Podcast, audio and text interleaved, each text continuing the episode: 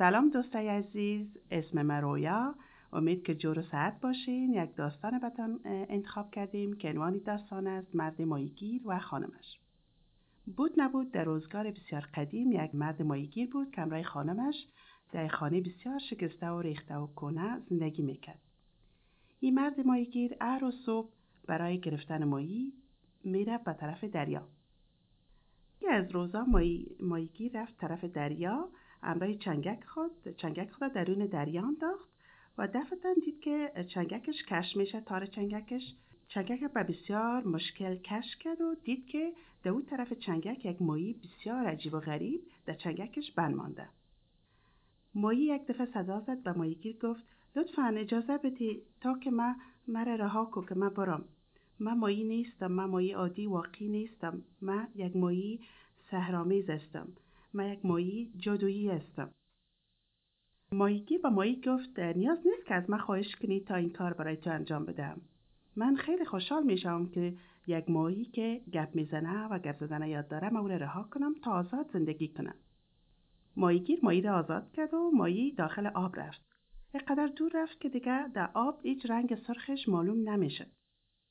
مرد ماهیگیر وقتی به خانه برگشت داستان به خانم خود قصه کرد و گفت که یک ماهی بسیار عجیب دیده و از ماهی تعریف کرد به زن خود.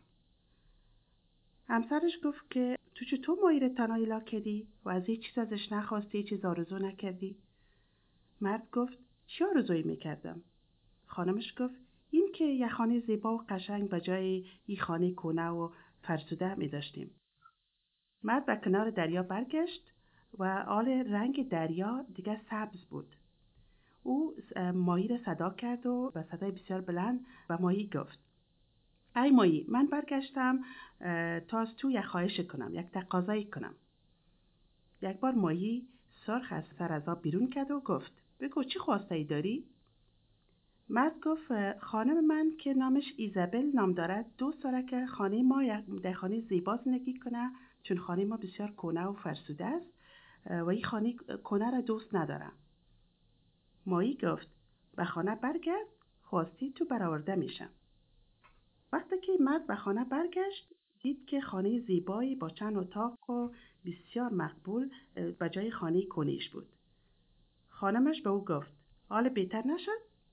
مرد گفت آه دیگه می توانیم مال بسیار خوشحال باشیم و راحت در این خانه زندگی کنیم. همه چیز تا یکی دو ماه بسیار خوب میگذشت. ولی خانمش کم کم شروع به ناراحتی کرد. گفت مثلا تعداد اتاقهای خانه کم است. باغچه ما بسیار کوچک است. اولی ما کوچک است. من دلم می‌خواهد که قصر در قصر زندگی کنیم.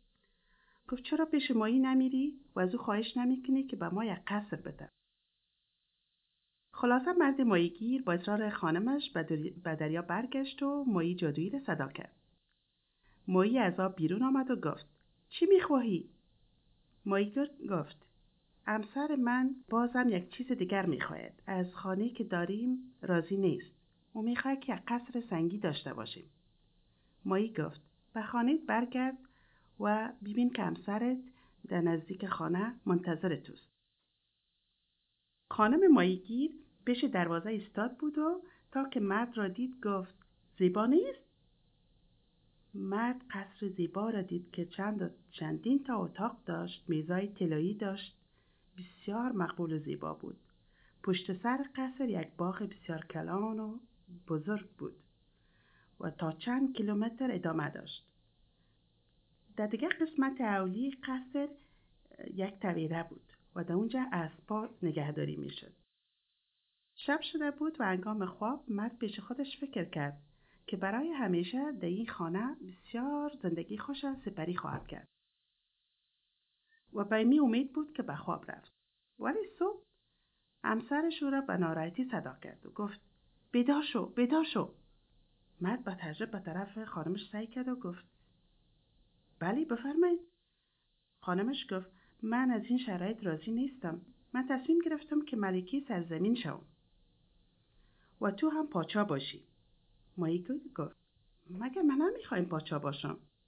خانمش گفت خب مشکلی نیست. تو پاچا نشو من بجای تو پاچا می باشم برو پیش مایی و از مایی خواهش کن که مرا پاچا بسازه. مرد بسیار غمگین و ناراحت به طرف دریا رفت و او مایی را باز صدا کرد و خواسته خانمش را به او گفت. مایی گفت برو خانه نزد خانمت خانمت پاچا شده است. مرد وقتی همسرش را دید به او گفت حالا که پاچا شدی دیگر نباید آرزویی داشته باشی. خانمش در حال که نشسته بود و فکر می‌کرد و گفت پاچایی خوب است ولی کافی نیست. من می‌خوایم امپراتور شوم. مرد هر کاری که کرد تا زنش را راضی کنه مگر موفق نشد. و خانمش که پاچا بود به او امر کرد دستور داد که باز پیش مایی بره و آرزویش را برآورده بسازد.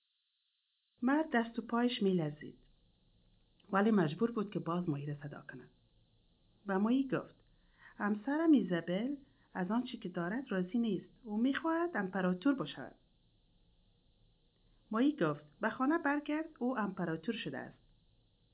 مرد وقتی نزد خانمش برگشت به او گفت تو امپراتور هستی و آل تو قدرتمندترین فرد هستی. خانمش گفت باید فکر کنم.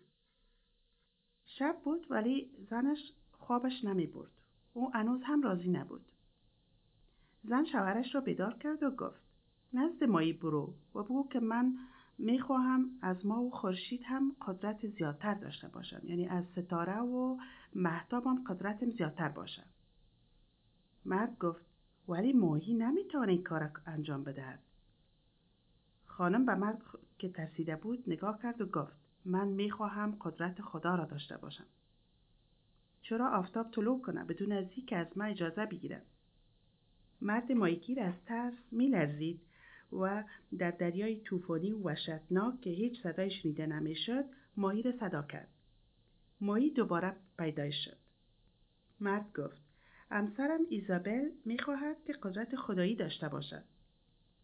ماهی فکر کرد و گفت به خانه و من خانه سابقی دوباره برگرد وقتی مرد به خانه رسید از آن قصر و کاخ هیچ خبری نبود و امو خانه ویرانه و شکستیش دوباره به حالت اولیش برگشته بود. پایان.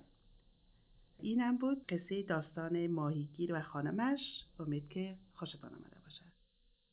وقت خوش خدافز